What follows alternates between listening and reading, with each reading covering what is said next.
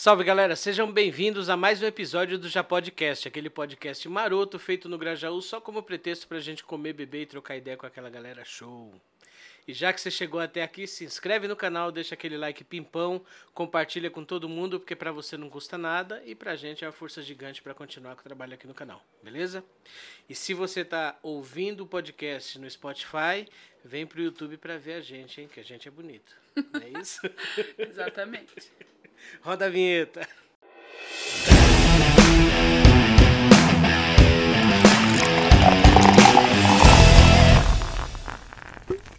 Bom, pessoal, e antes de mais nada, como sempre, eu queria falar aqui dos nossos apoiadores, começando pela Ana do Kikoxinhas, que fornece salgados maravilhosos aí pra gente, que cuida aqui da nossa forma física, né? e são salgados maravilhosos e a Ana ela faz de tudo. A Ana é embaçada na cozinha. Quiser comer qualquer coisa, é só chamar ela, tá aqui o arroba dela, ó. Tá no iFood também, ela deu um, um, um cardápio fixo lá no iFood. Mas se precisar comer outra coisa, quer fazer uma ceia, um jantar, é só chamar a Ana que ela é embaçada. Beleza? Que coxinhas. Outro apoiador aí que a gente faz questão de destacar é o pessoal da Tecno Studio. O pessoal da Tecno Studio mexe com computadores, são lá do Jardim Remberg. E se você tem aquela máquina cansada na sua casa, você quer jogar ela pela janela, tacar fogo e nas Casas Bahia comprar outras 72 vezes, não faz isso não. Vai falar primeiro com o pessoal da Tecno Studio. Tem alguma dessa lá com você? Olha, eu até tenho, hein? É? Aí, ó. Vou conversar com eles. Conversa com eles. Eles vão dar uma olhada na máquina, vão é, ver se tem condições de fazer upgrade. Se der, vão fazer no precinho. E se não der, se precisar montar outra, montam também. É trabalho de qualidade. A gente tem feito aqui. a edição dos episódios tem feito numa máquina que eles consertaram aí pra gente. Estava encostada num canto. Os caras são bons. Tá aqui o contato deles, falar com ele e com o Rafa. Tecno Studio. Beleza? Outro apoiador aí que a gente daqui precisa ler, que ele faz uma pá de coisa aqui. Aí eu tenho que ler. É, a ESX2 Contabilidade do nosso camarada Ed Serafim. É contabilidade, né? Lá eles fazem abertura de microempresa, MEI, ME, limitada. São especialistas em Simples Nacional, assessoria contábil e fiscal, imposto de renda. Essa parada toda aí. Declarou imposto de renda certinho? Sabe que não? Vou conversar com eles também. Ó. E vai pagar multa, hein? Vou pagar multa. Vai pagar multa. Mas é isso. O Ed ele desenrola lá, faz, deixa tudo no esquema. E é só chamar ele. Aqui tá aqui o contato do Ed. ESX2 Contabilidade. Esses são os nossos parceiros, esse pessoal aí que faz a coisa continuar caminhando, né? E a nossa convidada de hoje é uma diva, uma voz maravilhosa, uma presença encantadora. Denises, seja bem-vinda. Finalmente, né? Finalmente, cara! Vocês, olha, foram, foram comentar lá no, na foto do G, não foi? Foi. Que eu não queria vir, vim. Tô É, tá aqui, tá ó? bom? Para o bem de todos, cheguei. Felicidade geral da nação, né? Felicidade geral da nação, cheguei, porque a voz do povo é a voz de Deus. É isso aí. E tô aqui, bora trocar ideia. Uma honra ter você aqui. Aquela pergunta fatídica, já pode? Já pode. Opa. Saúde. Já podcast. Bora papear? Bora. Bora trocar ideia. Aí a gente recorre aí no começo sempre é, indo lá atrás, na, na, naquela memória afetiva da infância, você é nascida e criada no Grajaú. Nascida e criada no Grajaú, mais precisamente ali no Mutirão, perto do Jardim Lucélia, Hum, legal. que foi uma. Um, o Mutirão tem esse nome porque ele foi construído em Mutirão mesmo, Uhum. das mulheres e homens ali daquela região que se juntaram e construíram primeiro uma creche, que era onde todo mundo morava junto ali. E aí eles foram pleiteando é, materiais, é, lutando com a prefeitura para conseguir aquele espaço. Então todos eles construíram todas as casas, são 82 casas ali onde meus pais moram hoje. Todos eles construíram todas as casas e depois sortearam as casas para todas as pessoas que estavam lá ajudando, né, a construir. E foi assim que o meu bairro nasceu. Que da hora. E, e assim, a gente via, eu não sei em que época isso foi construído, você tem... Isso foi, isso tem mais ou menos uns uns 30 e 37, 38 anos por aí. Eu tenho 29 Aham. agora. E antes de eu chegar, essa luta já estava acontecendo. E, e, assim, a gente. Antigamente a gente ouvia falar muito de mutirão, hoje eu não ouço. Tem assim, tem, tem os, o, a questão aí das, da, dos bairros que o pessoal. É, que o pessoal chama de invasão, né? Que uhum. eu não, não, não, prefiro não chamar de invasão, né? Porque eu acho que é, é, é uma luta pelo direito de moradia, né? Uma necessidade. Uma necessidade, né? Enfim. E aí, é, mas aquele, aqueles, aqueles mutirões que a gente via antigamente, eu não, não tenho ouvido mais falar. Existe ainda? Se, se tem. Cara, eu também não tenho ouvido mais falar nesses mutirões. É muito mais nesse lugar da galera ocupando mesmo uhum. os espaços que estão né, ali vazios, né? E na, na sua maioria pelas margens da, das periferias, que é o lugar que sobra, né, pra, uhum. pra gente que está aqui nesse lugar e que não tem condição financeira. Tenham visto muito. É, eu acho que esses movimentos eles são muito importantes e e, e, e, assim, acho que eles deveriam acontecer em mais. Deveria, na realidade, deveria existir um fomento para esses movimentos acontecerem de forma mais organizada e de forma mais, às vezes, até mais digna, né? Com certeza. Com certeza. Eu tenho é, procurado saber mais sobre a Carmen Silva, que uhum. ela está na frente né, desse movimento de Sim. moradia. E você vê é, o corre que ela tem feito para que as pessoas pudessem ter pudessem ter lugares para você, um teto para você dormir, para sua família dormir. Isso é uma necessidade pública, social que precisa ser atendida para ontem, né? Inclusive está na nossa Constituição, né, o direito de moradia, né? Nossa, e tem tanta coisa lá que a gente deveria ter e a gente é, não tem, né? Pois é, né? Ela é muito bonita. Lendo assim é linda. A teoria é linda, é, mas a prática. prática é uma luta constante e, e, cada dia eu espero que, que a gente volte para o caminho que a gente estava seguindo logo logo, né? Tá na hora de mudar de novo. Espero. Né? Tá acabando. Tá acabando, tá acabando. Falta pouco. Falta pouco, votem certo, pelo é. amor de Deus.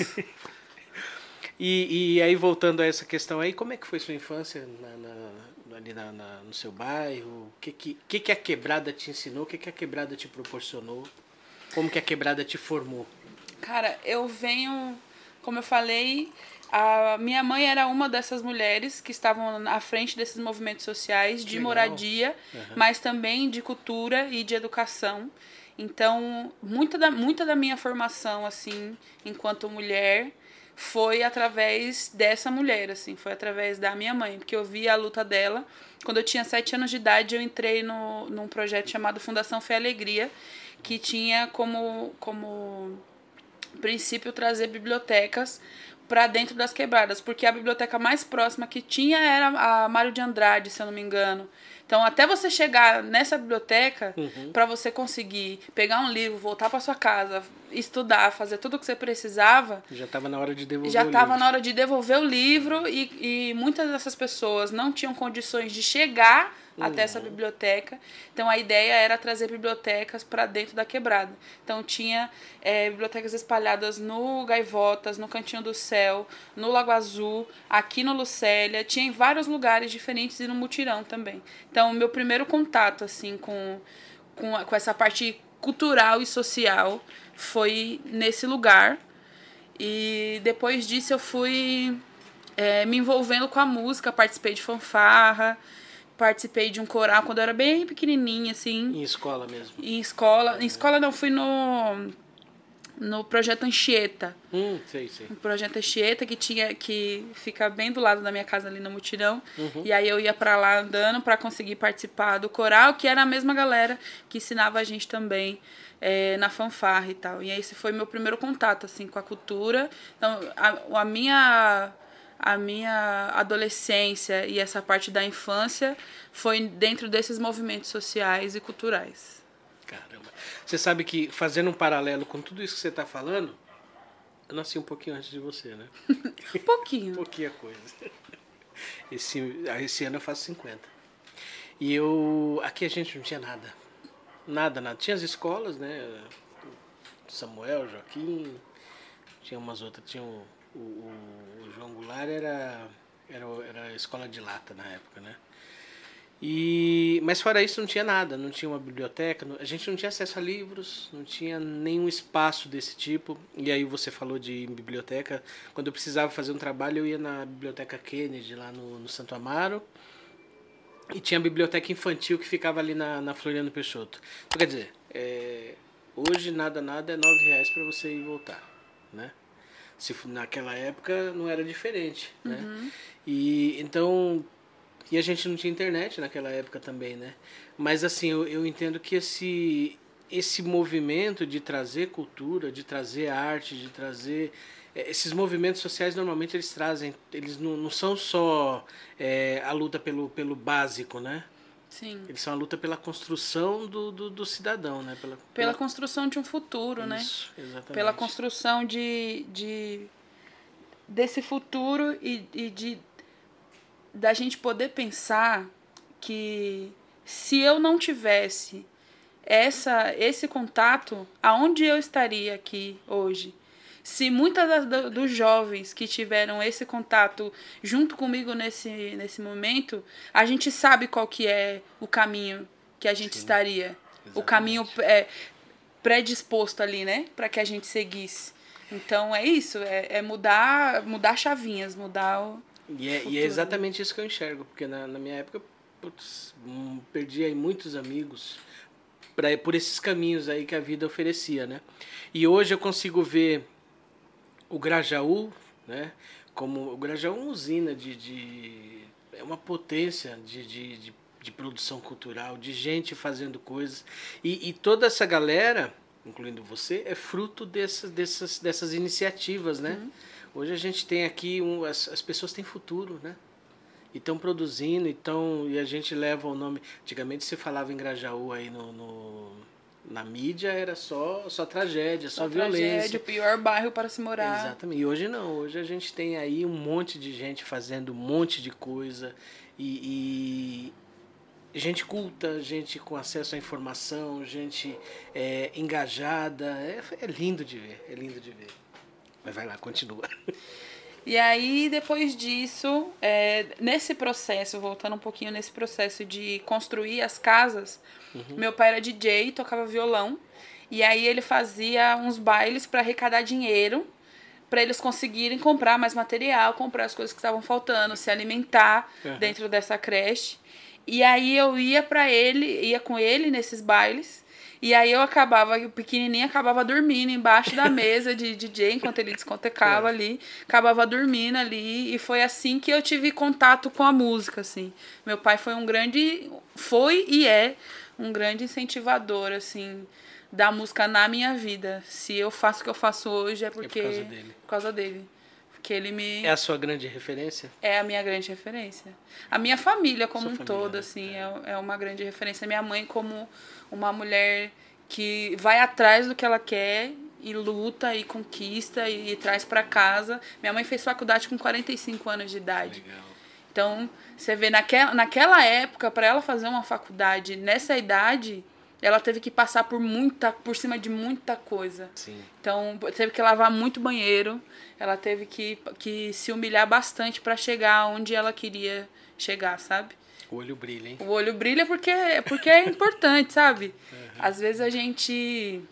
É, tem tanta coisa acontecendo, a vida vai acontecendo, vai atropelando e vai passando, e a gente não, não olha para trás com carinho que merece a com, com carinho que a gente merece olhar para esse passado, sabe? Uhum. Pro passado da nossa, da nossa família, que são os nossos ancestrais. Ancestral não é só quem morreu, né? Quem tá vivo também Exatamente, é nosso é. ancestral. Então, se eu sou, é porque ela foi.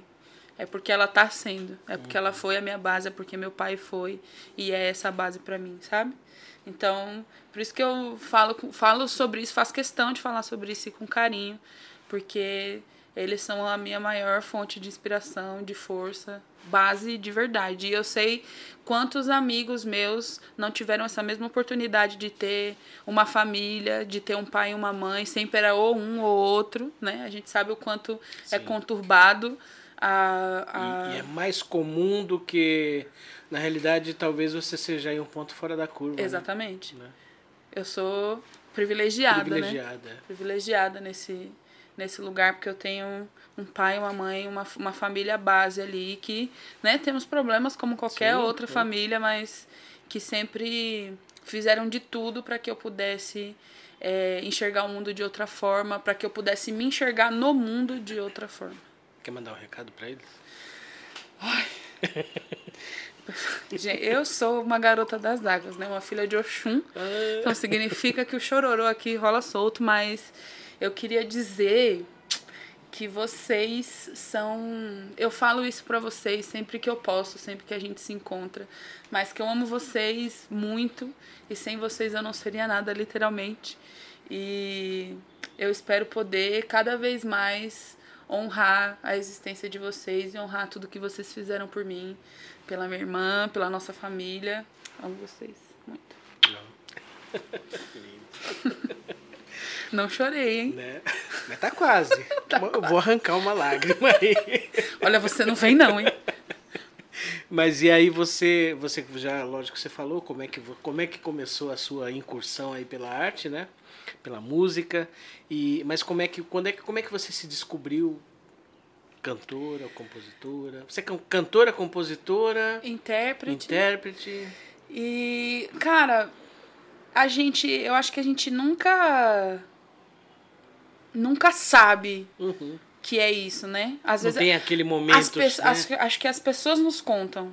Hum. As pessoas nos contam, porque eu, quando eu tinha uns 14 anos, 14 para 15 anos, eu comecei a compor as minhas primeiras músicas e eu gostava de cantar, assistia muito Mix TV, MTV e ficava ali na frente da TV imitando e balançando o cabelo, botava a toalha no cabelo, amarrava, pegava o shampoo, pegava o controle e ficava ali performando, fazendo a minha performance da Whitney Houston, da Beyoncé, dessas grandes divas, divas que eu acompanhava. E e eu queria ser igual a elas, mas tinha uma questão de que eu não, não, não me via, né? Não me via porque eu era uma, uma criança preta, uma criança gorda, né? Então, totalmente um ponto fora dessa curva do que eu via ali na TV, do padrão estético imposto que eu via ali. Então, tinha todas as- essas questões que faziam eu não achar que eu podia ser isso. E aí, a, a minha irmã, outra incentivadora, te amo, a minha irmã eh, tinha um amigo e aí esse amigo precisava de uma backing vocal para uma banda que ele estava construindo, que era rap com MPB. E aí ela tinha esse amigo, ela falou: "Ah, minha irmã canta". Ele falou: "Me apresenta ela, né?". Ela mandou alguns vídeos meus para ele e depois eu- ela me levou até a casa dele. E a gente, ele ouviu eu cantando e eu super tímida, super aqui, sabe? Outra pessoa, bem É. timidazinha, sabe? Aí fui lá, cantei, eles gostaram muito e a partir disso eu entrei na banda. E aí quando eu, eu vi que não era algo que só eu queria, eu vi que as pessoas estavam, meu, você canta bem, continua. Você despertou o interesse nas pessoas, Ex- pessoas que já faziam Que já- já estavam ali Que no já estavam no meio há um Ou tempo. seja, é, a, a crítica do- de uma pessoa que já está no meio é muito, muito maior, né? Exatamente, importante, Ela válida, coloca né? o sarrafo lá em cima, né? Pra- E aí eu comecei nessa banda aos 15 anos, cantei com eles por um ano. E aí depois eu saí, fui fazer outras coisas. E aí fui fazer outras coisas, fui morar sozinha, casei, descasei. Vivi minha vida de fora da, da cultura depois que eu saí dessa banda. E aí quando eu fiz uns 24 anos, eu entrei pra Tento, Hum, pra trabalhar de telemarketing. Uhum. E aí, isso eu fugindo da música para sempre, né? Porque a- é isso, a, a gente entende que a música não é pra gente, que a arte não é pra gente, que não vai dar dinheiro, que, né? E a gente precisa de dinheiro para se manter, para viver, para comer, para pagar aluguel, para fazer, né? 300 milhões, 60 de coisas que vão que vão surgindo para que a gente pague. E eu entrei pra Tento, dois meses depois que eu entrei pra Tento, abri um coral de vozes na Tento. na- É. E aí eu, obviamente, me inscrevi no coral de vozes. E aí eu participei desse coral, a gente. Caramba, já ouvi essa história uma vez já. Não sei quem foi que participou do coral da Tento. Não sei. É, Mas vamos lá. algumas pessoas É. participaram. E aí eu participei do coral da Tento e foi aí que, eu, que a música voltou, assim, que a música me resgatou, assim, que ela falou, Ê, volta, querida. Você, o seu lugar é aqui do meu ladinho. E aí foi que, nesse processo, eu tinha saído aqui do Grajaú, fui morar em outros lugares. E aí eu tava voltando pro Grajaú, voltei a morar com os meus pais. E aí eu comecei a frequentar o BNH. E uhum. foi aí que eu, que eu reconheci a cena cultural do Grajaú. Conheci os meninos do Expresso Perifa, conheci o Sarau do Grajaú, conheci o sobrenome Liberdade, conheci toda essa cena cultural e eu fiquei. Que às vezes a gente não tem acesso. Que às vezes né? a gente não tem acesso e eu fiquei é. encantada com isso. E aí eu, às vezes eu ia pra praça do BNH e aí eu ficava lá, os meninos rimando, e aí eu ia e cantava, tipo, na praça, e eu sempre cantei muito alto. Uhum. E aí eu cantava e parava a praça inteira para falar, gente, que da onde surgiu essa menina? Como assim ela é. tá aqui gritando, cantando desse jeito? E aí eu, eu, tem um parceiro meu, o Zig, que inclusive faz parte do meu primeiro EP, tem uma música com ele, uma participação especial. A gente, ele me levou no sarau do Grajaú. Uhum. E aí a gente foi no sarau e ele falou: "Preta, tá, tá com você pode colocar seu nome na lista para você ir lá e cantar". Eu falei: "Não, eu não vou não. Vai lá você, não sei o que". Ele falou: "Não, vai". Eu falei: "Não, não vou não". Ele falou: "Tá bom". Beleza. Aí ele saiu, e eu tô aqui quietinha na minha, tomando minha cervejinha de boa daqui a pouco com vocês. Vem pra cá, Denise Alves. Eu olhei pra ele, ele falou, vai lá. e me empurrando assim, ó, vai lá. E vai, vai. E eu falei, não, não. Ele vai, vai, vai sim. E aí foi a primeira vez que eu me apresentei no sarau. E por conta dele, porque ele botou meu nome, contra a minha vontade. E aí eu fui lá, e aí quando eu cantei, cantei uma música minha, e as pessoas ficaram, onde você estava? Onde você estava escondida, menina? E aí, se novamente validou, né, pra mim que o que eu fazia era bom. Que a gente sempre fica nessa de o que eu faço não é bom, não tá bom ainda, eu preciso aperfeiçoar, preciso, preciso, preciso. E, e é isso aí que você está falando, desculpa te interromper, mas assim, tem dois lados aí, né? Um é, é, o, é, o, é o artista em geral, né? Ele nunca. Ele é muito crítico de si mesmo, né? Uhum. Por, por natureza, ele é crítico de si mesmo. E aí volta naquela questão que você estava falando há pouco tempo atrás, de que essas coisas não são pra gente daqui, né? Então é, é uma pressão grande, né? Pra, Gigantesca. Pra, seguir, né? Até a gente internalizar e falar, não, eu vou mesmo uhum. e agora é isso que eu vou fazer. E aí, a partir desse, desse dia, eu entendi que era isso que eu queria fazer e as pessoas começaram, os saraus começaram a me chamar, eu comecei a frequentar mais saraus mais slam. E aí comecei a me apresentar e vi que as pessoas gostavam do que eu estava fazendo e eu passei a gostar mais ainda do que eu estava fazendo e a entender isso como arte até que eu decidi é, encarar isso como uma profissão mesmo. Uhum. Então fui buscar entender, buscar estudar, entender como é que eu ia colocar isso na rua, como é que eu ia chegar em outros lugares, como fazer um show maior. Fui chamando pessoas, parceiros que estavam próximos a mim para compor uma banda, para a gente começar a, a colocar esse meu trabalho autoral na rua. Então foi assim que a música foi. Eu tentei fugir dela, mas ela foi afunilando, afunilando, até ela falar: Não, você, o seu lugar aqui é comigo, vem.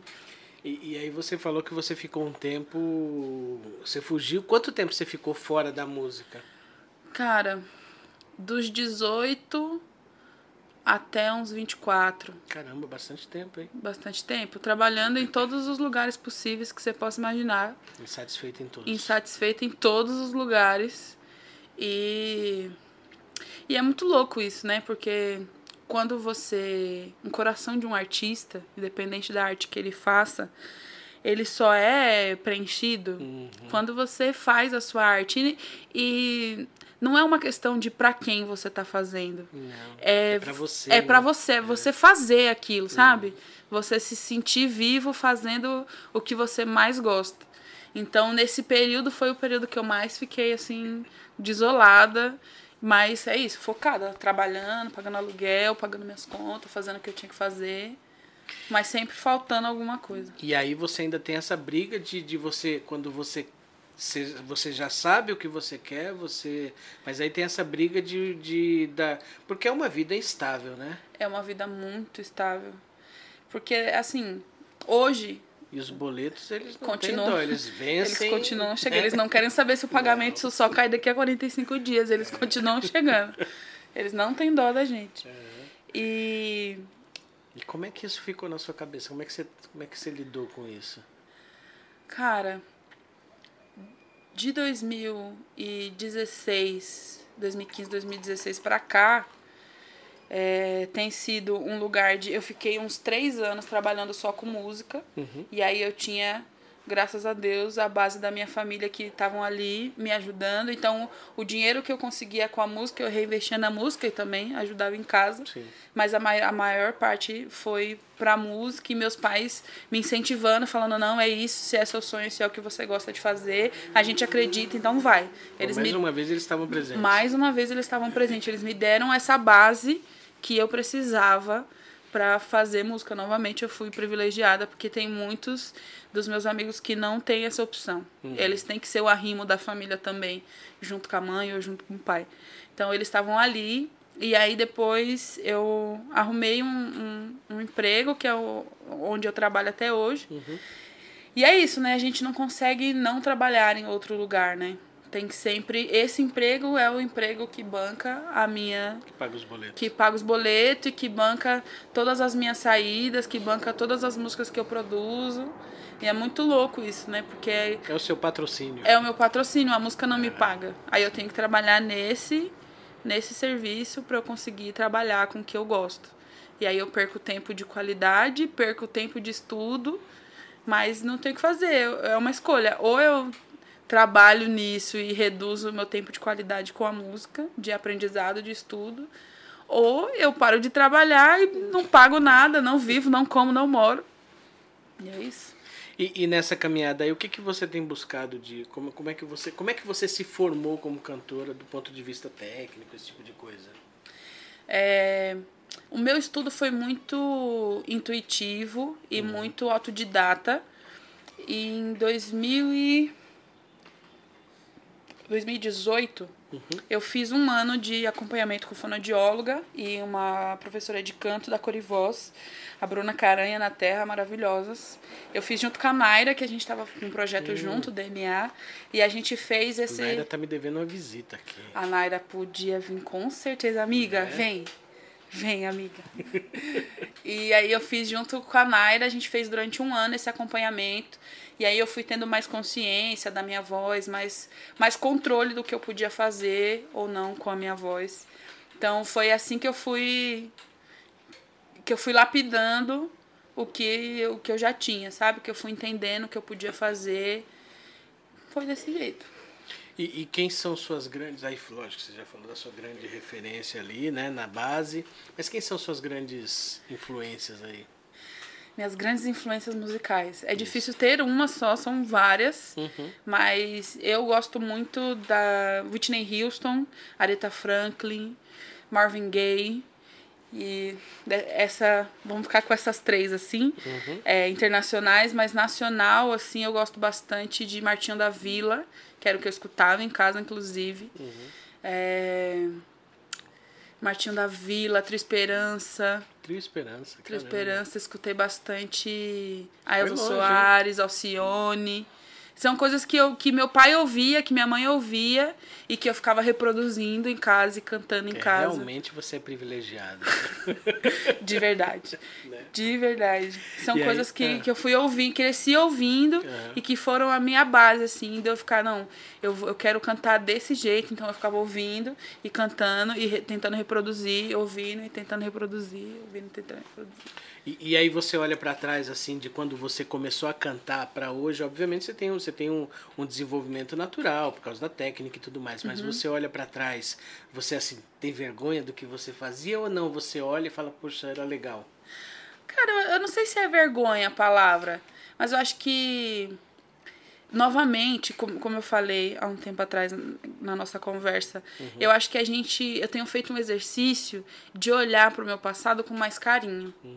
Porque a gente sempre olha para o nosso passado com, com um olhar de julgamento. Sim. E o que eu fiz ali já não me cabe mais, já não é mais quem eu sou. E foi passos importantes para que eu Sim, chegasse sim. até aqui. Até os erros que eu cometi foram importantes para eu saber o que eu não devo fazer hoje, sabe? Então hoje eu olho para trás com carinho e cuidado e acolho essa, essa Denise mais jovem e falo muito obrigada, você foi importantíssima. Olha, eu tô aqui, a gente tá chegando aonde a gente quer, sabe? Então eu costumo olhar agora com mais carinho para elas. Muito bem. É isso aí. É importante isso, né? Você olhar com, com carinho pro seu passado, né? Sim. Porque são seus passos, é a sua trajetória, é quem, é, são os passos que você seguiu para chegar até aqui, né?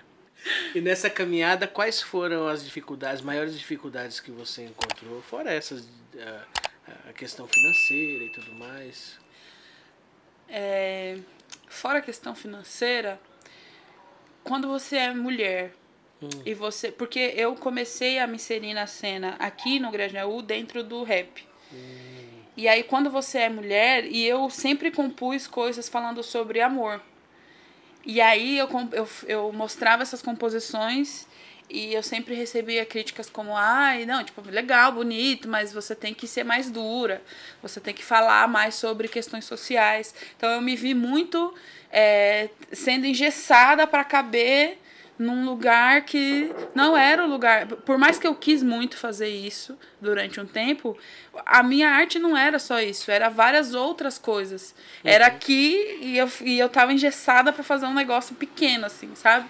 Então acho que enquanto mulher as pessoas não validam a sua opinião, as pessoas é, dizem que o que você faz não é bom o suficiente, sabe?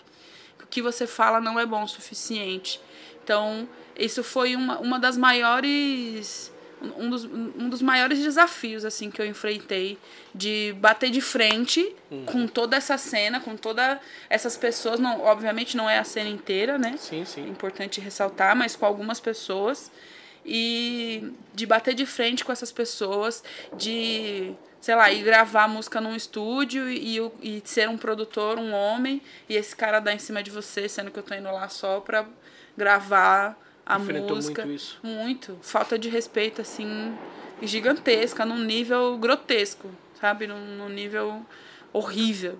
Então, quando você é mulher e você é, entra na cena da música e quer fazer a sua música do jeito que você imagina, você tem que ter, olha, peito de aço para bater de frente com tudo que vem tentando te derrubar, tentando fazer você se sentir menos. Porque além de ser, quando você fala do rap, hoje, hoje eu vejo que, trocando ideia com a galera aí do, do, do, do rap, gente que está fazendo rap há muito tempo, parece que a cabeça mudou um pouco. A realidade é outra, né? Uhum. Mas teve um, lá no começo era. era tinha aquela pose. Tinha o gangsta, né?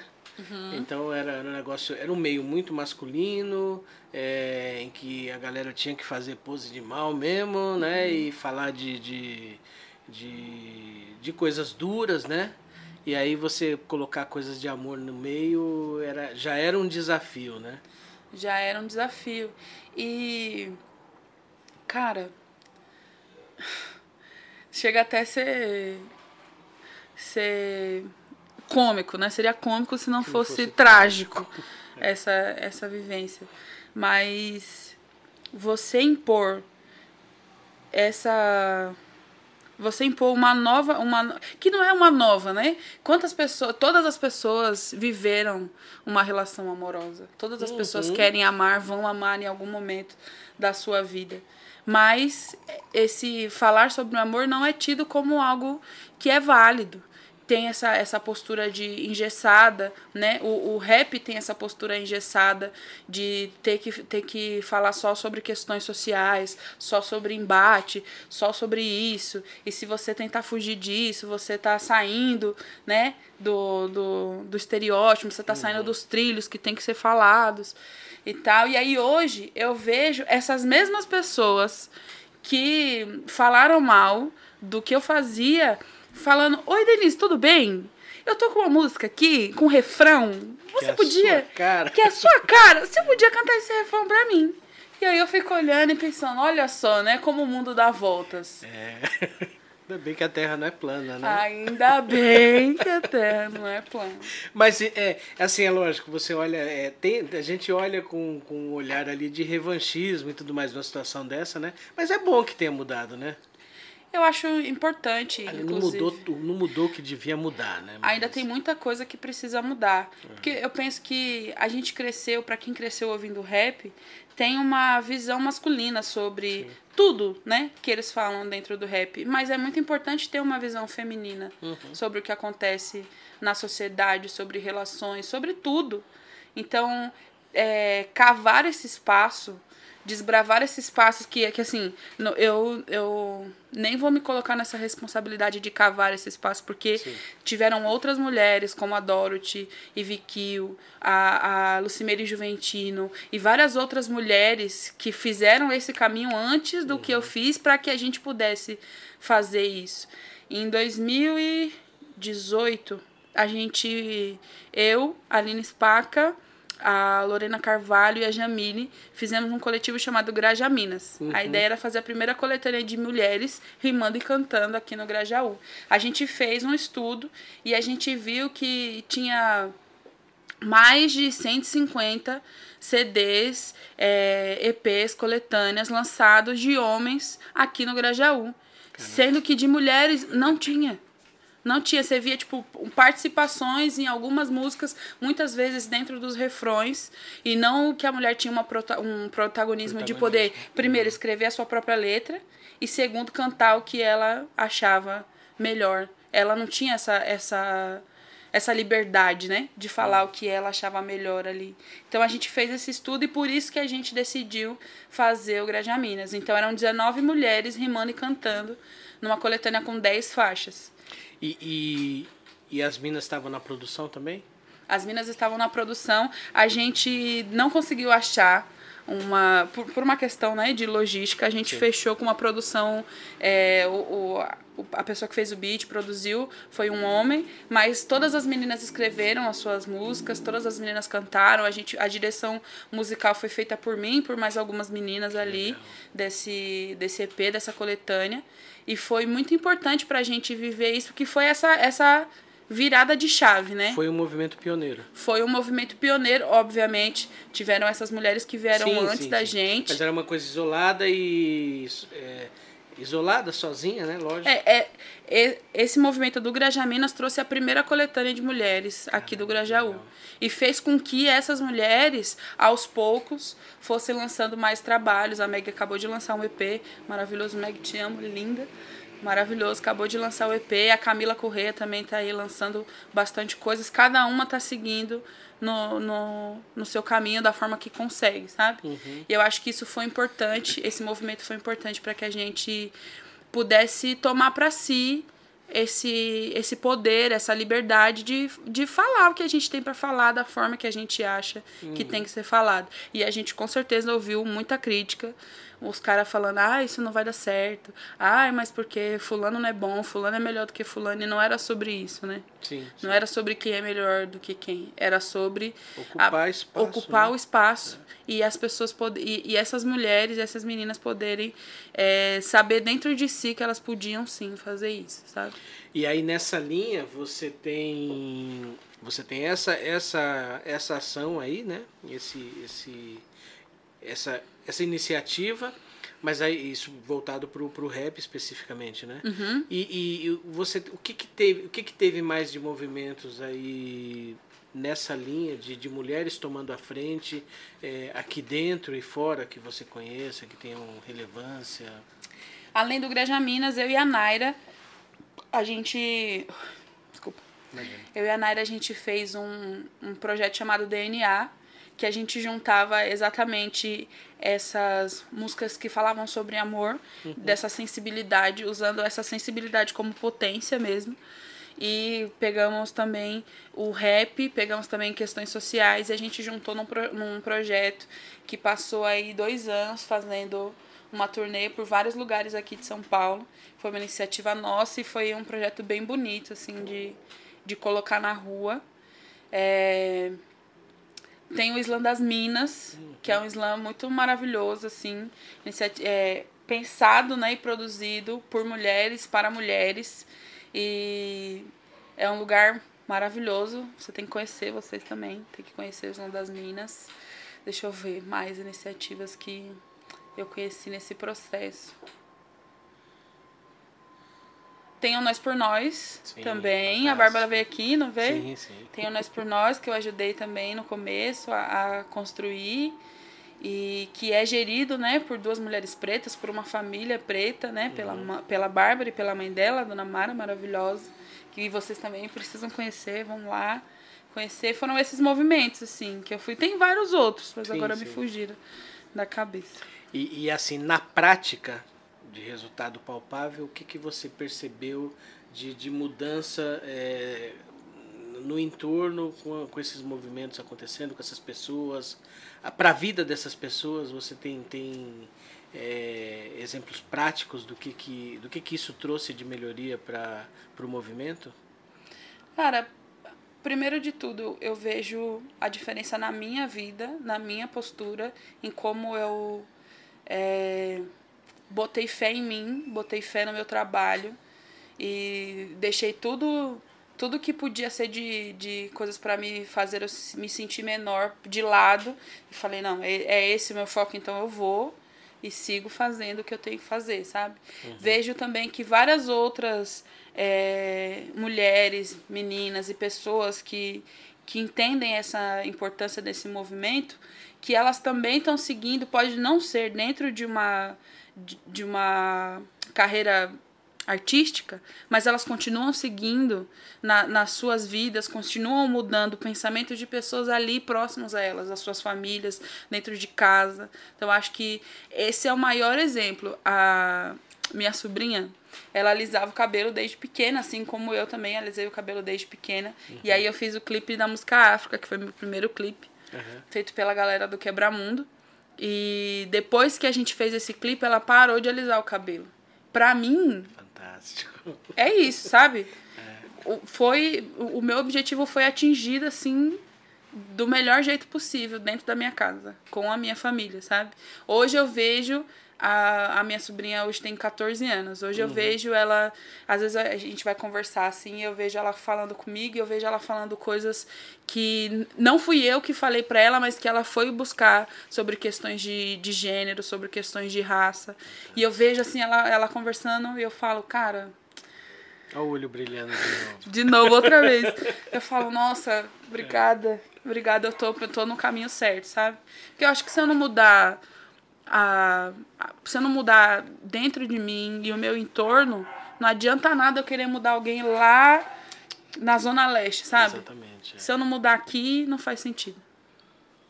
Isso, isso é fantástico, né? Isso é uma outra coisa que a gente. É, o legal de você ter quase 50 anos é que você viu várias coisas, né? E, você, e a gente pode. pode é, eu presenciei várias transformações, né? E até em mim mesmo, né? Coi- A gente, a gente é criado de uma forma, né? E, e hoje a gente vê se falando de, de coisas como. é, coisas que, que muita gente chama de mimimi, né? É racismo, etarismo, é questões aí de sexualidade, de, de gênero, é, são, são pautas que est- que estão sendo trazidas aí para discussão, né, para a sociedade. A gente teve um retrocessozinho aí, né? Mas essas pautas elas continuam presentes e, e, e continuam e estão cada vez mais fortes, cada vez mais fortes e transformando a vida das pessoas, né? É, é, e aí você vê, por exemplo, eu vou, eu vou citar um exemplo aqui. Eu não sei se você chegou a conhecer a Millie. Uhum. É, ela. A Mila. Mila, Mila não, Mili não, a Mila Costa, da, da, do Empoderados. É amiga da, da, da Bárbara, veio pra cá, ficou um tempo. De Santa, E ela tem um, um, um projeto lá, né, que, que é o. Que é Empoderados, modo infantil. Ah, esqueci o nome. É Empoderados. O, o, a, na realidade, a, a, a empresa é Empoderados, né? Mas ela tem lá o, as realezas, né?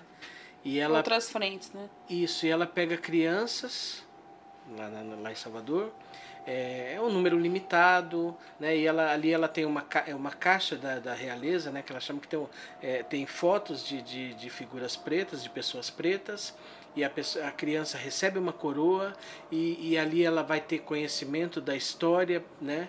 Vai ter, vai ter conhecimento da, da, da de, é, consciência de quem ela é, do que ela representa, da beleza que ela tem, e isso ela vai levar para frente, vai, vai, vai multiplicar e vai transformar a vida dessas, dessas crianças, né?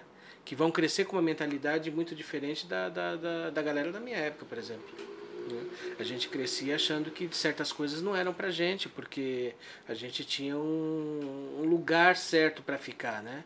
A gente tinha que, se, tinha que é, nós tínhamos que nos colocar nos nosso, no nosso lugar. E o nosso lugar era lugar de subserviência, de, de, de tudo de ruim que você possa imaginar. Então, enfim, é um desabafo, né? É. Muito louco pensar que o- o Brasil, primeiro que ele foi invadido, Sim. né? Foram invadidos e, e os povos originários dessa terra foram dizimados, Dizimados. estrupados, escravizados.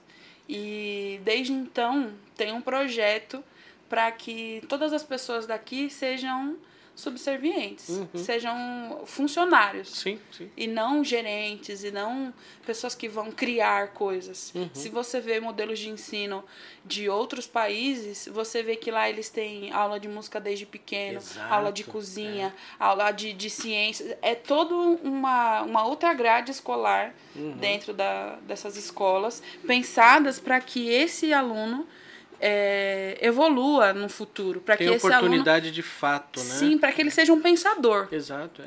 para que ele seja um questionador Uhum. de coisas. E aqui no Brasil a gente não tem essa, essa a nossa grade curricular não é para que a gente pense, para que a gente questione, é para que a gente obedeça. Sim. Então, esses projetos que a gente vê acontecendo, esses projetos que a gente faz hoje, são projetos que fazem é, a gente pescar pessoas que pessoas jovens que estão aí, né, caçando, que tem essa ânsia de fazer alguma coisa, mas não sabe como, mas acredita que não pode, acredita que esse não é o lugar deles e trazer essas pessoas para pensar, não, eu posso fazer isso, eu posso movimentar é, uma, uma, um movimento de cultura dentro da minha quebrada, independente se eu for preto, independente se eu for gay, independente se eu for gorda, indep- independente do que eu seja, eu tenho, eu tenho coisas para colocar, para compartilhar com outros que são importantes, porque a minha vivência é uma vivência que perpassa a sua, é uma vivência que perpassa de muitas pessoas que inclusive estão assistindo esse podcast aqui, sabe? Então, quando a gente entende isso, a gente vê que a responsabilidade que a gente tem de fazer o que a gente faz é muito maior. Porque daí a gente entende que a gente tem que continuar fazendo mesmo para conseguir mostrar para as pessoas que, ó, tem um caminho aqui, vem. Vem, não é um caminho fácil, não é um mar de rosas, mas tem um outro jeito de pensar a sociedade, tem um outro jeito de pensar o mundo, tem um outro jeito de pensar você enquanto pessoa, sabe? A arte ela é uma linguagem, né? É, e tudo isso que você falou aí é o que te move? Tudo isso que eu falei é o que me move, certeza. Acho que se não fosse a arte, eu já tinha sucumbido, assim, de outras formas, sabe? Eu já tinha. Não sei o que eu faria se não fosse a arte. Tô quase lá, hein? Olha, você não vem, não, hein? Eu tô aqui só me esquivando. Mas se não fosse a arte, eu não sei o que eu faria. A música já me salvou tantas vezes.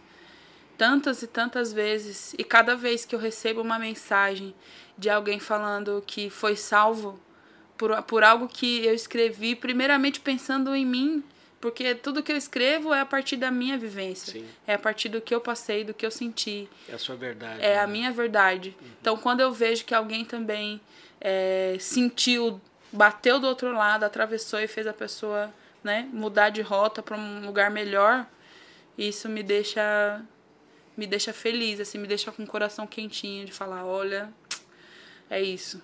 Essa é a sua missão. Para além do dinheiro, e o dinheiro é importante, eu acho que a gente Sim, não lógico. pode romantizar esse lugar de que a gente não merece e não pode ter dinheiro. Eu acho que a gente tem que ter dinheiro Sim, sim, é. tem que ter conforto sim. Mas para além do dinheiro, o lugar de você é, ter essa sensação de dever cumprido com essa, com essa missão que a gente tem. Obrigada. Com essa missão que a gente tem, é o, É o fundamental. é o né? fundamental, sabe? É o que faz a gente ter ânimo para acordar no outro dia e falar, não, bora. Eu sei que tá difícil, eu sei que tá desesperador, mas mas é por mim, é pela minha sobrinha, é pela minha família, é por tantas outras Denises que estão por aí e que precisam ouvir a minha dor, precisam ouvir as minhas alegrias, precisam ouvir o que passa aqui, sabe? Essa, essa multiplicidade de, de sentimentos, é, é daí que vem a mudança do nome?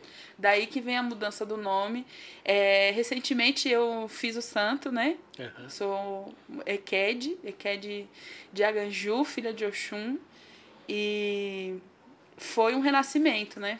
Para quem é do santo vai entender o que eu estou uhum. falando. É um renascimento.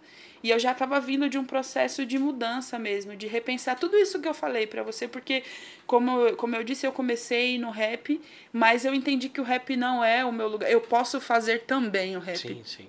Mas não só o uhum. rap. A minha arte, ela é versátil, múltipla. Então eu entendi também, eu como uma boa geminiana, entendi que tem várias Denises aqui dentro de mim e que as Denises que passaram fizeram um ótimo trabalho, muito obrigada a todas elas, mas agora é uma nova versão, uma nova Denise, por isso Denises, uhum. né? Porque é isso. A cada momento vai ter uma aqui conversando com você. Nesse momento é essa aqui, super doce. Uhum. E não chorona. É.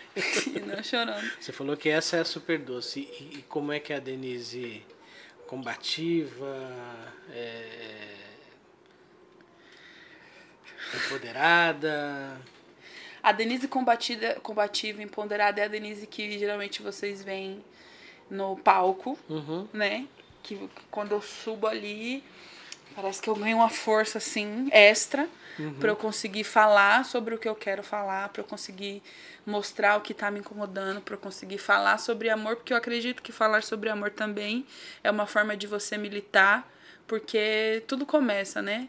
No amor tudo é, é amor. Quanto mais a gente se amar e amar o próximo, respeitar o próximo, melhor vai ser a nossa convivência, melhor vai ser o, o nosso pensamento político para com a nossa comunidade, sabe? Uhum. Se a gente tem essa consciência de, de amor, amor não é só o que a gente costuma ver nos filmes da Disney. É. Amor tá inclusive longe de ser isso, né? Uhum. Principalmente um amor periférico. Então, é, essa Denise imbativa é uma Denise que não aguenta mais ver tanta coisa errada e ficar quieta. É uma Denise que não aguenta mais ser silenciada. É uma Denise que, que decidiu ser protagonista da sua própria história. Não quero mais que ninguém conte o que eu vivi por mim. Eu quero contar o que eu vivi. Eu quero falar sobre o que os meus ancestrais passaram porque eu tô aqui, tô observando, eu tô, eu tô vivendo nesse tempo, tô refletindo esse tempo e eu acredito que a Nina Simone falou sobre isso, que o papel do artista é refletir o tempo atual, né? E, e eternizar essa, essa reflexão na música, numa pintura, num livro, e eu acredito e acredito que estou fazendo isso da forma que eu consigo, do, da melhor forma que eu consigo, refletindo e eternizando esse tempo agora. E fala forte, fala alto? Sim, mas é, eu não sou eu não, eu não sou uma pessoa, como eu posso dizer, eu vou te falar tudo que eu preciso te falar uhum. sem gritar. Sem perder a ternura. Sem, sem perder a, a candura, sabe? Eu, eu vou falar tudo que eu preciso te falar, você vai entender meu recado, mas eu vou falar aqui, ó. Uma boa filha de Oxum, bem aqui, uhum. né? Toda, toda trabalhando na elegância. Mas eu vou, o meu recado vai ser dado. Era iê, o meu recado vai ser dado. Você vai saber que, que eu não gostei. Você vai saber que, que alguma coisa tá fora aí do que era para ser. E, e, nessa caminhada, né, todo mundo sabe como é que é, cada um sabe a delícia, sabe a dor e a delícia de ser o que é, né? Uhum. E a delícia dessa caminhada? A delícia dessa caminhada, cara. A música já me levou para tantos lugares. A, acho que a, a coisa mais gostosa é as pessoas que a gente encontra no uhum. caminho. As pontes que a gente vai fazendo no caminho, que a gente vai conhecendo, porque é isso, você conhece é, fulano que tá do outro lado do mundo, que tem uma vivência diferente da sua, mas que tá fazendo uma coisa parecida, que pensa parecido, e aí você vê que você não tá sozinho, né? Uhum. Você vê que tem outras pessoas que pensam como você ou parecido com você. Então, eu acho que a maior delícia de, de viver o que eu vivo é encontrar novas pessoas e que essas novas pessoas pensem parecido comigo, assim como eu acho que deveria ser o mundo, como eu acho que a gente deveria viver. Acho que essa é uma das delícias. E qual foi a experiência mais marcante que você viveu até agora? Mais marcante? É, aquela assim que é, tá ali gravada na sua história e você se recorda com muito carinho. Cara, foram dois momentos. O primeiro momento foram eu cantei em dois casamentos primeiro casamento que eu cantei foi o da minha irmã. E hum. ela me contratou para cantar no casamento dela. E eu achei isso surreal. Toda chorei, chorei inclusive. chorei, inclusive. Mas foi muito é, significativo para mim, assim, poder encantar um momento tão especial que é a união de duas pessoas. Esse foi um momento especial. E um outro momento especial foi é, um amigo que na época era um amigo e hoje a gente é da mesma família de axé. Hum. E ele me convidou para cantar no casamento dele. Ele casou em Maceió e me levou para Maceió. Foi a primeira vez que eu andei de avião na vida. Caramba. E aí a gente foi para lá, a gente cantou, foi um casamento lindo na beira da praia assim. Caramba. E eles escolheram a minha música para eu cantar. Sabe? E aí isso foi um. Foi um Tô arrepiado. Exatamente. Foi um negócio tão surreal, assim. Uhum. Porque é para isso, porque o que eu fiz tocou eles num. num oh, você para, eu tô quase chorando.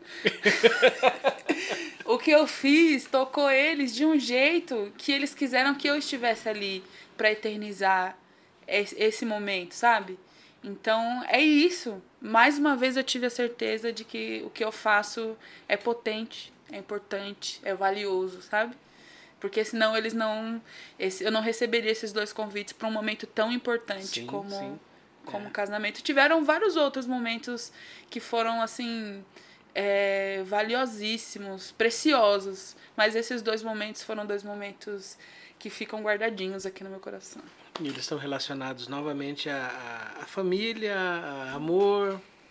É. Esse é seu mote? Esse é o meu mote. É. Desde, de, desde as minhas primeiras composições, sempre foram sobre amor, sempre foram sobre relações. Uhum. E, e eu acho que é, que é preciso que a gente repense as nossas relações e a forma como a gente é, lida com esse amor, né? Sim. Porque, novamente, a gente tem um, um, um referencial, um padrão de amor que a gente vê na novela, que a gente vê nos filmes. E quando você vai viver na prática, no dia a dia, não é isso, né? Não. não é sobre isso as relações. E muitas das minhas músicas falam sobre essas dificuldades dessas relações reais, sim, dessas relações sim. aqui que a gente fica sempre é, chocando com o que a gente acha Exato. que deveria ser e com o que está acontecendo. E aí você volta naquela questão de você não. de Lá atrás que você falou de você menosprezar as suas experiências e tudo mais. É, é sobre isso. É sobre isso. Uhum. E eu, eu nunca fui, por exemplo, a mais bonita da escola. Eu nunca fui a menina que, que os meninos queriam ficar. Eu nunca fui esse tipo de pessoa. Então, o amor é, um amor assim romântico chegou tarde na minha vida. Então eu, eu, eu primeiro fui para um lugar de é, querer me envolver até sexualmente com alguém, uhum. antes de me envolver amorosamente com alguém, antes de, de alguém querer ter alguma coisa comigo pelo que eu sou, sabe? Pelo alguém querer ter alguma coisa comigo inteira, não só com uma parte de mim. Então, escrever sobre amor também é escrever sobre esse lugar, sobre essa dificuldade, sobre o que eu tenho pensado e o que eu tenho criado dentro de mim, do que eu quero para mim como uma relação, do que eu, do que eu vejo que é algo bom para mim, sabe? Sim. E de, de, de consciência também, de autoconsciência do que você é, do que você do que você representa, né? Exatamente. É. Do que eu represento para mim. Sim. Eu acho que esse, esse, é o primeiro lugar, assim, de, desse amor era o amor próprio. Quando você Uhum. não se ama, quando você não se conhece, é, você acaba aceitando qualquer coisa, qualquer um, de qualquer, de qualquer tipo de relação, não só relações amorosas, de amizade, família, Sim, trabalho. Então, quando você não se ama, quando É você não se aceitar conhece, migalhas, né? exatamente, você aceita migalhas de todos, de tudo quanto é lado. Uhum.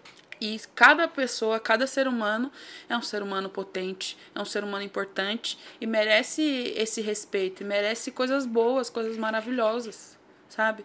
Então eu foi um processo também de escrever essas músicas, de entender que eu merecia ser amada, que eu merecia ser cuidada, que eu merecia alguém que, que fosse historicamente as mulheres têm um lugar dentro da, da casa, né? Dentro de- dessas relações de cuidar. Uhum. É a mulher que cuida da casa, é a mulher que cuida da comida, é a mulher que cuida dos filhos. O homem geralmente tem esse papel de prover De o prover. dinheiro, Sim, sair sim, trabalhar e a mulher tem que sair, trabalhar, cuidar do filho, fazer a comida, limpar a casa, ainda tá cheirosa e arrumada quando o marido chegar para você poder ainda dar uma Querer, né? inclusive, né? Então, é, tem esse lugar da mulher ter que sempre estar assim e não é isso, sabe? Não é isso. Atender essa expectativa é cruel. E, e aí a gente volta de novo naquela questão da gente tem que falar, tem que falar, tem que falar, tem que falar para não parar de falar para mudar, para mudar essa essa realidade, esse pensamento. é, E aí tem gente que vai falar que isso é mimimi, né? Claro. Sempre vai ter. A dor do outro é mimimi, né? A dor do outro é mimimi e geralmente o outro tá num lugar confortável. Sim, sim. Lugar Ou de- então tá num lugar que, que não se percebe sofrendo esse tipo de agressão. Porque, novamente, essa, essa estrutura social tá posta. Sim. A gente vê essa, essa estrutura social sendo reproduzida dentro de casa, com o pai batendo na mãe, com o pai xingando a mãe, com o pai não respeitando a mãe. A gente vê essa, essa estrutura funcionando desse jeito há quanto tempo? Há muito tempo. Então, quando você vai ter uma relação, você espera que seja aquilo que você tem de, de, de referencial. Se o seu referencial é ruim, muito você provavelmente isso. né? coisas ruins. É. Então, é falar sobre amor também é repensar o que você tem vivido e o que você quer viver. E a gente quer viver coisas boas. Né? A gente não Todo mundo quer. Né? a gente, isso, a gente quer viver coisas boas, não quer viver só de migalhas. Uhum. A gente quer relações reais, onde as pessoas sejam leais, fiéis, onde a gente tenha verdade no que está sendo construído ali. O amor para mim é isso. E, é- e aí isso, é- essa é a sua fonte de, de inspiração, sua principal fonte de inspiração. Essa é a minha principal fonte de inspiração. Quem me conhece sabe que eu sou a primeira rainha da sofrência. É. Escrevo, eu costumo ter mais facilidade para escrever sobre coisas ruins que aconteceram no, dentro das relações do que sobre coisas boas, né? Do que sobre quando você tá amando e tá naquele momento da paixão, né? Sim. Então as pessoas já me conhecem como a rainha da A sofrência. rainha da sofrência. É, sou eu. Eu e a Marília Mendonça estamos ali, ó. E, e, é, e assim, é, tirando aí o- a questão do gênero musical e tudo mais, eu acho que o, o- o sertanejo ele explora muito bem isso, né? O sertanejo, o brega. Eu sou apaixonado pelo brega antigo, sabe? Uhum, também gosto. Gosto muito porque assim é justamente isso, é uma coisa rasgada, né? Uma coisa é, de sentimento, assim, né? É, Cara, como eu falei pra você, o amor não tem uma pessoa no mundo que não tenha sofrido. que não tenha amor, né? sofrido, É. que não tenha sentido o amor, que não esteja amando, que não vá amar. Você em algum momento vai lidar, vai topar com amor. É, você vai existência, né? você vai Parte da ter por mais durão que você seja, por mais gangster que você seja, por mais assim, sabe, centrado e de exatas que você seja, você vai amar algum É. vai dia. sofrer, Você né? vai sofrer algum dia. E o amor é o que é o que nos conecta, porque é isso, não interessa se você é preto, branco, pobre, rico, você vai Né? Vai sof- sofrer de amor. Você vai sofrer isso. Eu acho que esse movimento sertanejo É. dessas mulheres, né, que estão fazendo esse movimento sertanejo, é um movimento importantíssimo, porque deu um lugar, novamente o que eu falei sobre o rap. Era Uhum. sempre uma visão masculina. Exatamente, E no é. sertanejo era isso, sempre uma Eu visão acho que é até masculina. mais forte do que. Acho que tá, tá pau pau, né? Aham, é. sempre uma visão masculina sobre Uhum. o amor. E essas, essas mulheres nesse movimento do sertanejo estão trazendo uma, uma visão feminina sobre o amor. E isso, é, você pode ver que aumentou muito mais o consumo de mulheres consumindo o sertanejo. Porque é isso, elas estão se enxergando. Sim. Estão se vendo ali, de fato. É uma mulher que está cantando algo que ela entende, como a gente estava falando sobre a sua companheira vir aqui fazer Aham. a, a, a entrevista. Tem coisas que só ela vai poder sentir, que você não vai ter a Exatamente, sensibilidade é. de sentir. Não é que um é melhor que o outro, mas Não, é. que ela vai ter a sensibilidade É o de lugar sentir. de fala, né? Exatamente.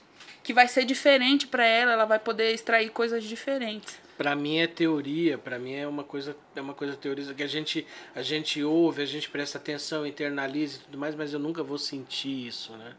É, exatamente. Então, pra, pra sentir, pra saber, tem que viver. E pra viver, você tem que ser, senão. né? senão É você isso, não, é, senão é. você só vai poder ter ideias do que é do que é viver aquilo, do que é sentir aquilo.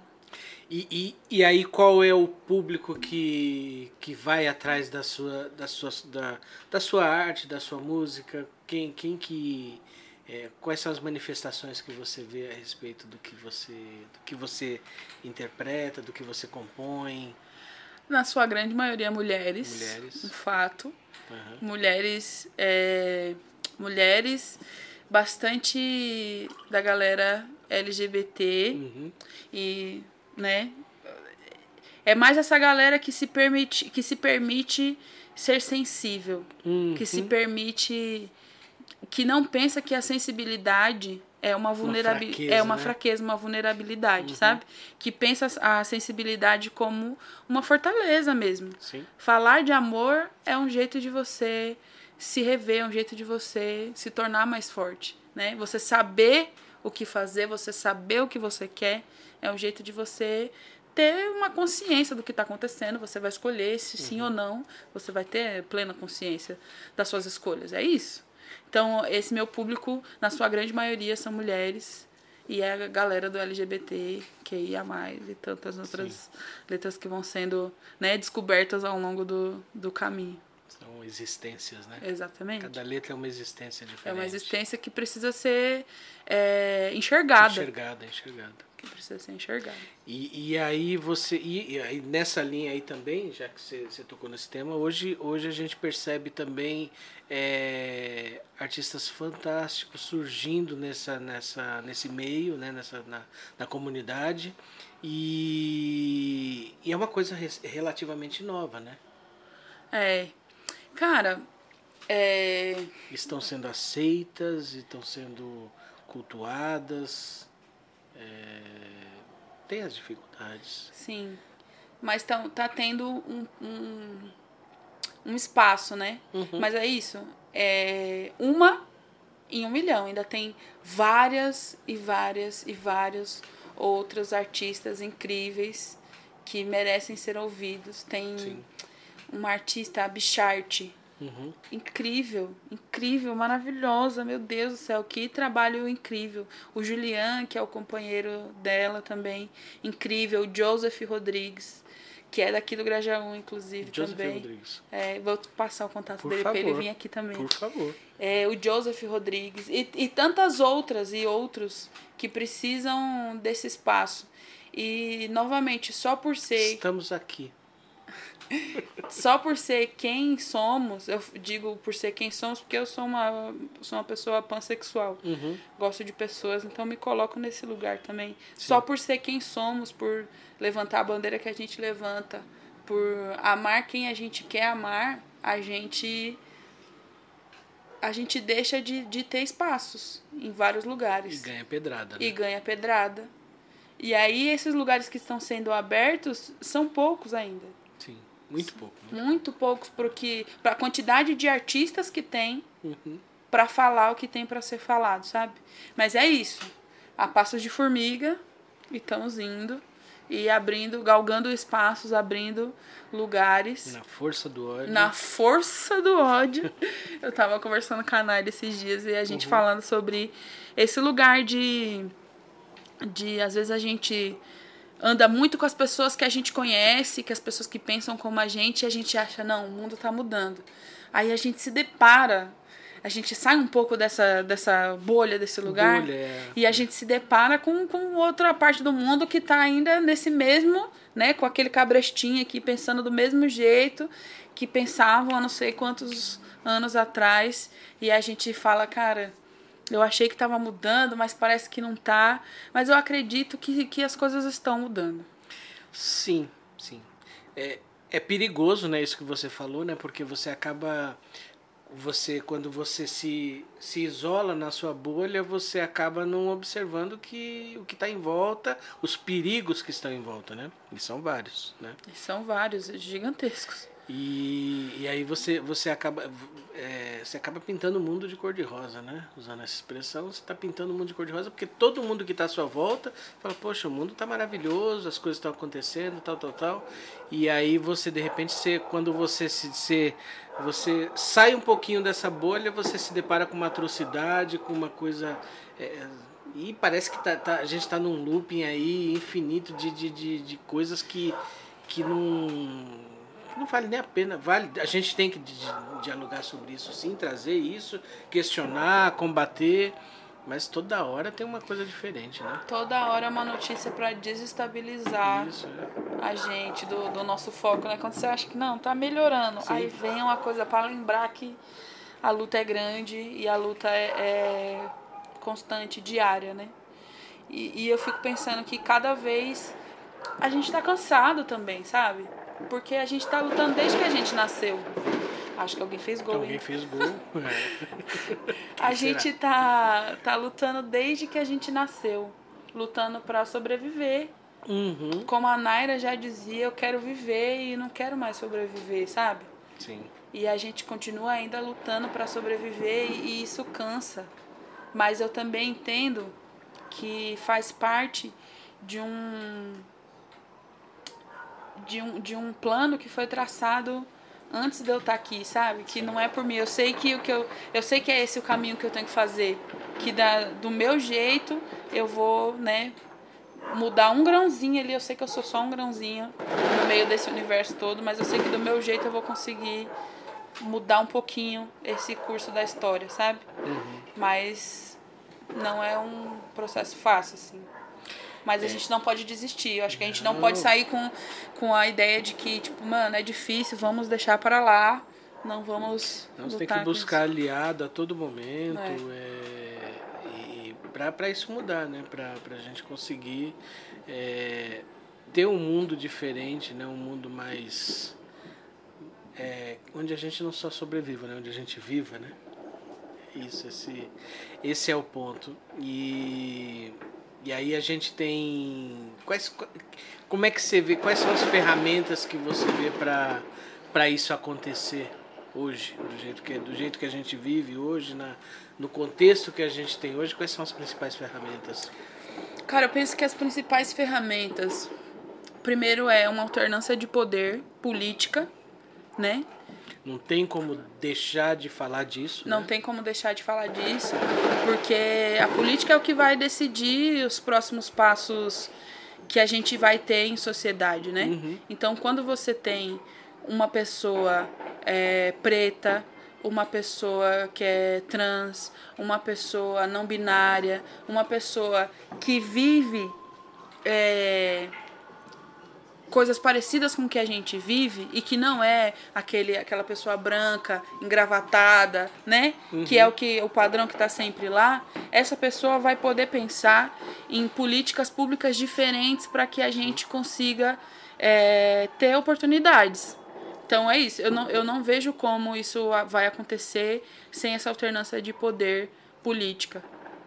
E em paralelo com isso, né, com, essa, com essas políticas públicas, esse trabalho de base que a gente está fazendo, que é o trabalho que acontece aqui nas quebradas, uhum. que acontece dentro da sala de aula, que acontece no Nós por Nós, que acontece no Xadrez Sem Muros, que acontece no Favela Pé de Rap, que tem uma vez por mês lá no Cocainha. É. É, é, esses, esses são trabalhos que vão pavimentando esse caminho para que as coisas mudem. Novamente, eu sei que o, que o que a gente faz é pequeno, mas se eu tô fazendo, você tá fazendo, a Bárbara tá fazendo, a Naira tá fazendo, o Joseph tá fazendo, a Erika Malonguinho tá fazendo, a Erika Hilton tá fazendo. E isso vai, vai, vai, vai ramificando, né? Vai ramificando, vai criando é cortar força. o mato para depois asfaltar, né? É isso. É isso. É isso. Esse é, um, é o jeito que eu consigo pensar das coisas mudarem. Passa pelo voto, né? passa pelo voto. Então é importante, é importante pensar muito bem, assim, muito bem no que tivemos de resultado nesses quatro anos e o que, que a gente espera de resultado para os próximos quatro anos, sabe? Sim. Então, pensem bem, vocês que são jovens, acima de 16, vão tirar o título de eleitor de vocês. Estudem. Você não precisa votar em alguém que está predisposto para ser votado, mas Sim, estu estuda os candidatos. É. é. importante a sua participação. Vocês são uma são boa parte da população e sem vocês a gente não vai conseguir mudar essa coisa. Então, por favor. Pelo amor de Pelo Deus. Pelo amor de Deus. Bora tirar esse título de eleitor. Bora votar com consciência. É isso. É isso. E projetos aí, o que, que a gente tem? Mas e parcerias? Vamos falar antes de falar de projetos, quais são as parcerias? Quem são os seus principais parceiros aí na, na, no rolê? Cara, meus principais parceiros. Tenho a Naira como uma parceira já antiga e a gente está sempre se ajudando nesse uhum. processo. É, o G, G de Lima, que passou por aqui Sim. também. Inclusive, a gente tem um projeto junto, falo dele já já. Uhum. É, Deixa eu ver. O Quebra-Mundo, que é um parceiro que, que fez o meu primeiro clipe. A Vicky, que é, que é a, a que cuida da parte de edição, de toda a parte de design, que fez o designer do meu primeiro EP, do Multipolar agora também, uhum. que é uma uhum. parceira. Damaris, a minha família, que são parceiros, assim, pra vida, mas que sempre estão ali me ajudando, que sempre estão ali, quando tem show, se preocupam. Então, tá tudo certo, tá precisando de alguma coisa, estão sempre ali na contenção. São, nós temos uma lista, né? são importantíssimos. Mas tem uma lista, assim, de, de parceiros e pessoas que que caminham comigo nesse processo de, de profissionais incríveis que caminham comigo nesse processo de, de construir essa Denise, de construir essa carreira. E os projetos, como é que andam? Recentemente eu lancei o meu EP uhum. chamado Multipolar. São quatro faixas, que na verdade é uma despedida da Denise Alves, né? Hum. Uma homenagem a todo esse caminho novamente, olhar com muito carinho e cuidado por tudo que eu já fiz, por todos os lugares que eu passei.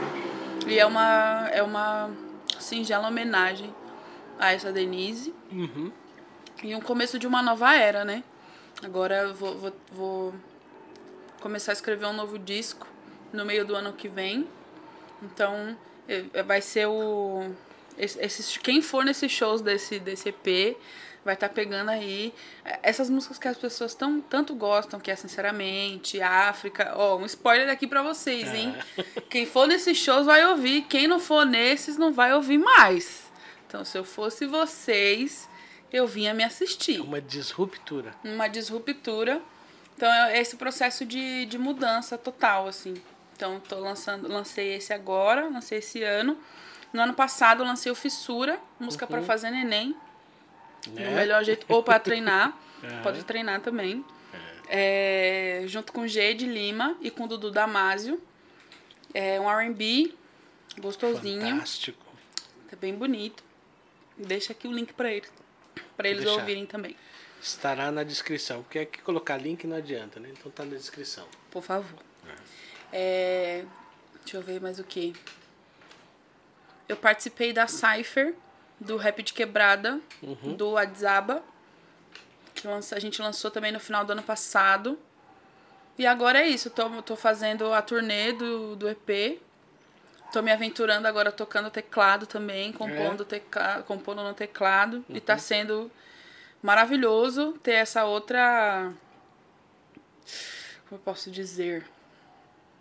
É um outro jeito de pensar a música, porque eu sempre criei a música já com a melodia, mas sempre criava. Eu chegava no Júlio, que é um, um violonista que me acompanha durante muito tempo, e ele tirava todas as músicas, tirava todas as notas, e aí a gente tocava junto. E agora eu tô nesse processo de aprender a tocar, de, de estudar harmonia, essas coisas. Então tá me dando mais autonomia também na hora de Sim, compor, sim, na é. hora de, de, de fazer o que vem aqui na minha Você mente. pode compor às três horas da manhã, Exatamente, super criativa ali, vou lá e, e componho. Então Uhum. tá sendo um processo bem, exemplo. Libertador. bem libertador fazer esse, esses shows assim do multipolar. E aí é isso. Tô, nesse, tô com esses projetos agora. E pro meio do ano que vem começo a trabalhar no meu disco, que já vai vir com outra Denise que vocês terão que aguardar até esse disco sair para saber E qual vai é ser a que pegada? vir. Não pode falar? Não posso falar. Não posso falar, vai ser um, um segredo. É. Aguardem. Estamos ansiosos aguardando. Aguardem que vai ser bonito. E, e essa- só assim uma, uma curiosidade a respeito do Fissura. O Fissura, ele é um projeto ou é um, sei lá, um, um grupo? Você sabe que o Fissura, ele nasceu de... O G foi fazer um show Uhum. no, no centro da cidade e ele me convidou para fazer uma participação. E a gente já queria cantar junto há um tempão. Várias pessoas me falavam sobre o G, falavam, viu, você tem que conhecer o G, e várias pessoas falavam de mim pro, de mim pro G, né? E aí é, a gente acabou se encontrando no Centro Cultural, nosso ponto de encontro. E aí ele me convidou para fazer parte desse show e foi o primeiro show que ele fez com o Dudu também. E o Dudu foi tocar pra ele e a gente fez junto. E aí na hora o Dudu soltou um beat que ele tinha feito. Ele cantou uma parte de uma música que ele tinha, eu cantei uma parte de uma música que eu tinha. Sério? Assim no improviso? no improviso total, a gente não tinha ensaiado, não foi tipo um, dois, três valendo, assim, se vira nos 30. E desse, dessa música nasceu a Esse Momento É Meu, que é a música, Sim. é a carro-chefe, né, do, Aham. do Fissura. Inclusive vão lá ver essa música. E aí foi, foi assim que, que nasceu assim essa primeira, esse primeiro som, essa primeira interação do Fissura. E a gente começou a, a compor junto, entendemos que isso funcionava. E a gente está levando isso como um projeto. A gente não tem é, pretensão de ser um grupo, Uhum. mas a gente tem pretensão de fazer música junto, porque a gente gosta e isso dá certo, é música boa. E a, E a gente, gente tá, gosta e também. a gente gosta, tá botando no mundo aí, a galera tá gostando. Ah, Então é isso. A gente, vou dar um spoiler aqui pra vocês, estamos trabalhando em músicas novas. Em breve teremos aí um, um, um trabalho, porque a gente lançou uma jam session, né? Não foi bem um Uhum. EP, Sim. mas em breve teremos aí um EP ou um álbum do Fissura, não sabemos ainda, mas que estamos legal. trabalhando em coisas novas A todo vapor. Fissura também. Estamos trabalhando a todo vapor desse jeitão. É isso. Depois desse período de. de. Pandemia, né? De pandemia, né? Agora, finalmente, a gente. Que assim, a pandemia não acabou, a gente sabe Sim, também. aham. Mas agora as casas de show estão reabrindo, as casas de cultura estão reabrindo. Então, as oportunidades que a gente é, tem de, de fazer show são nesses lugares, né? Então, Uhum. agora a gente tem essa oportunidade de, de levar o nosso trabalho para mais longe, para mais pessoas e ganhar por isso, né? Sim. Que é a parte importante. Porque é isso, precisamos ainda pagar Pagar boletos. boletos e boletos Porque e eles boletos. vencem a todo momento. Eles vencem a todo momento. Eles vencem, Incansavelmente. eles vencem inclusive a gente. né? Né? Eles vencem a gente assim numa pressa, menino. Mas é isso, aí a gente tá nesse processo de escrever coisas novas, de, de se permitir criar coisas novas juntos, assim.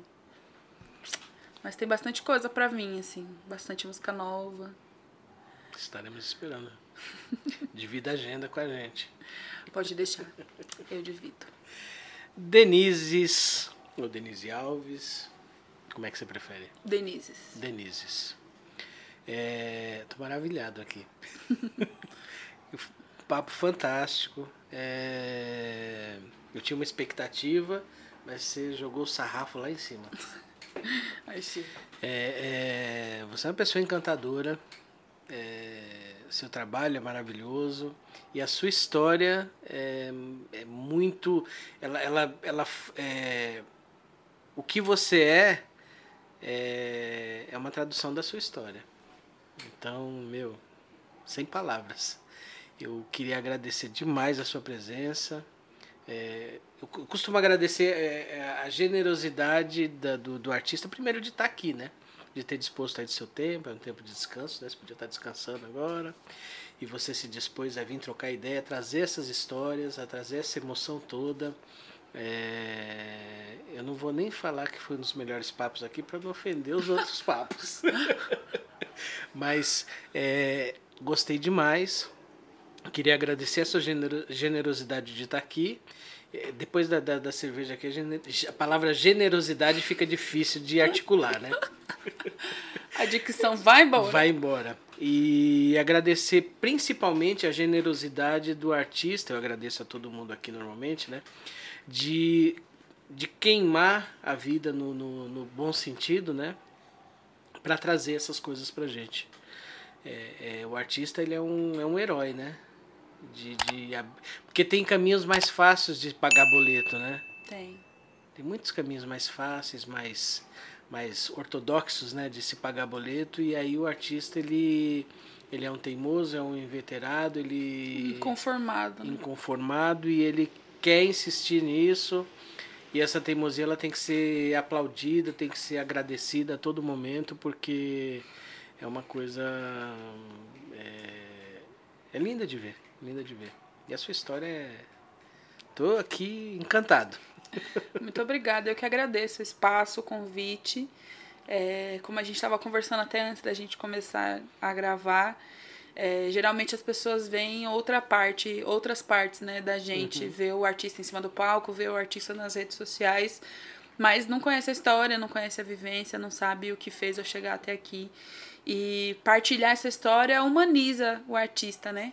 Traz o, traz o artista aqui pro chão, uhum. que a galera consegue ver que é isso, né? Eu sou pessoa como qualquer outra, sofro como qualquer outra, pago boleto e aluguel como qualquer é. outra.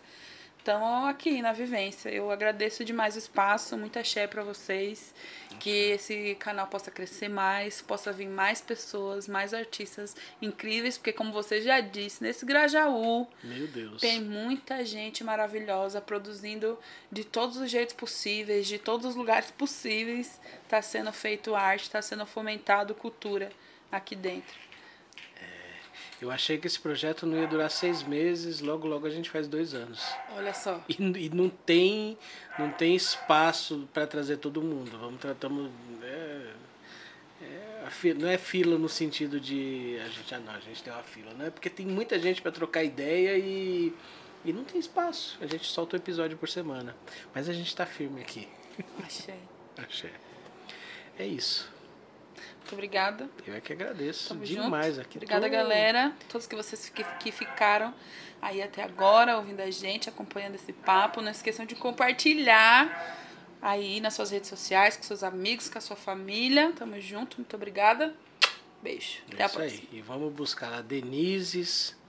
É, tem coisa da Denise Alves também. Uhum. Fissura. E por aí vai. Não é isso? Uhum. Vamos seguir. isso aí. Valeu e até a próxima.